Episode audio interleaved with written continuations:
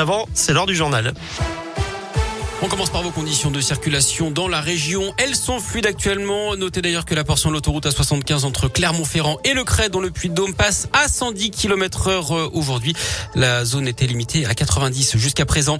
À la une, six jours après le scandale sur la révélation de la pédocriminalité dans l'église, trois personnalités lancent un appel aujourd'hui à la démission collective des évêques. Le cofondateur de la parole libérée, François Deveau, Christine Pedotti du magazine Témoignages chrétiens et la théologienne Anne Soupa, connue pour sa candidature à l'archevêché de Lyon, un métier toujours réservé Alors les évêques de France doivent-ils tous démissionner? C'est notre question du jour sur radioscoop.com.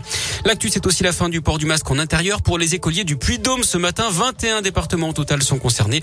Dans l'Ain et le Rhône, on s'en approche. Le taux d'incidence est passé sous la barre des 50 cas pour 100 000 habitants dans l'Ain. Il est de 51 dans le Rhône. Grosse frayeur à Saint-Etienne. D'après le progrès, deux enfants de 3 et 6 ans ont disparu hier après-midi dans le quartier de Terre-Noire alors qu'ils faisaient de la trottinette. La police et les pompiers ont été mobilisés pour les retrouver. Après plusieurs heures d'angoisse, les deux enfants ont finalement été localisés sains et saufs à l'autre bout de la ville, dans le tramway qui arrive à l'hôpital Nord.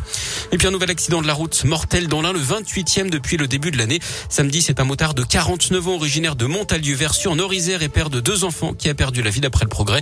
Il a tenté un dépassement avant de perdre le contrôle de son engin.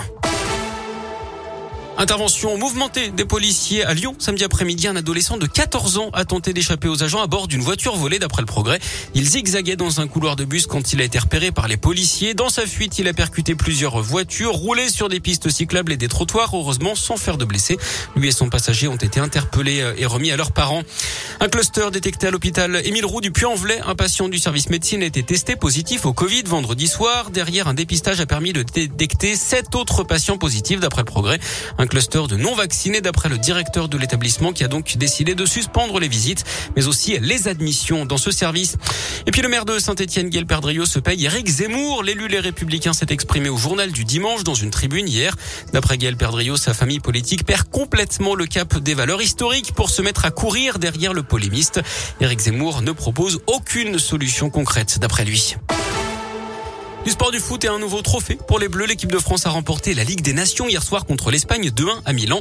Les Bleus qui se sont imposés grâce à des buts de Benzema et Mbappé alors que ce sont les Espagnols qui avaient ouvert le score avec un goal également décisif hein, dans les dernières minutes de la partie.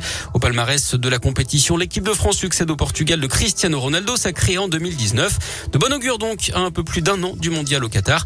À noter que l'Italie a battu la Belgique 2-1 dans le match pour la troisième place. Du rugby et la défaite de l'ASM hier en top 14 sur la pelouse du Stade français 22 à 14.